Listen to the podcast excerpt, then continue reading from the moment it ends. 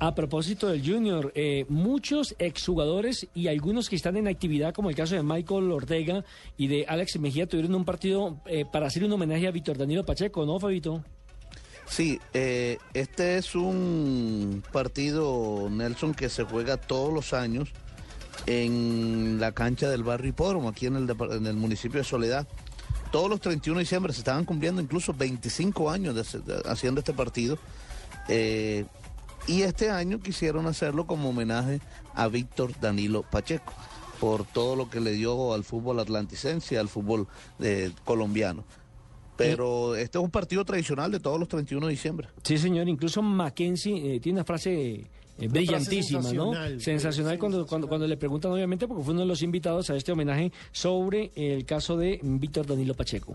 Ya están partiendo al exterior, ¿no? Si nosotros estuviésemos jugando en estos momentos, pues eh, Víctor estuviera con Messi jugando allá, yo con Agüero, Valenciano, eh, compitiendo con todo ese poco goleadores, porque el gordo era goleador de goleadores.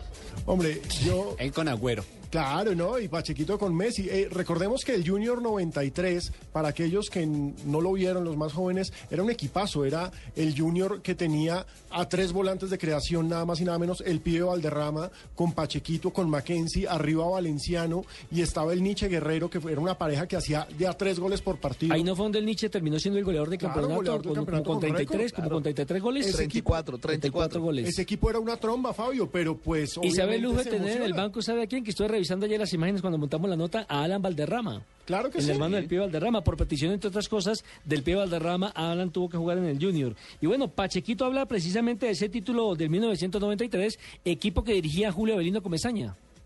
Por lo que se vivió, es un título que la gente lo recuerda mucho y bueno, lo que se recuerda es cuando el mono empezó a corretear a todo el mundo que no sabía quién era el que había metido la, la mano para el penalti de América que le hizo Wilson y ya después que salimos campeones fue que me dio ahí Pachecón el que metió la mano fue el gordito y se me escondió porque lo iba a levantar a trompar. ese Pacheco siempre está eh, eh, en, los barullos, ¿no? Primero nos contó que se había agarrado con el técnico de México, ¿se acuerdan? El de Atlas, sí. Sí, claro.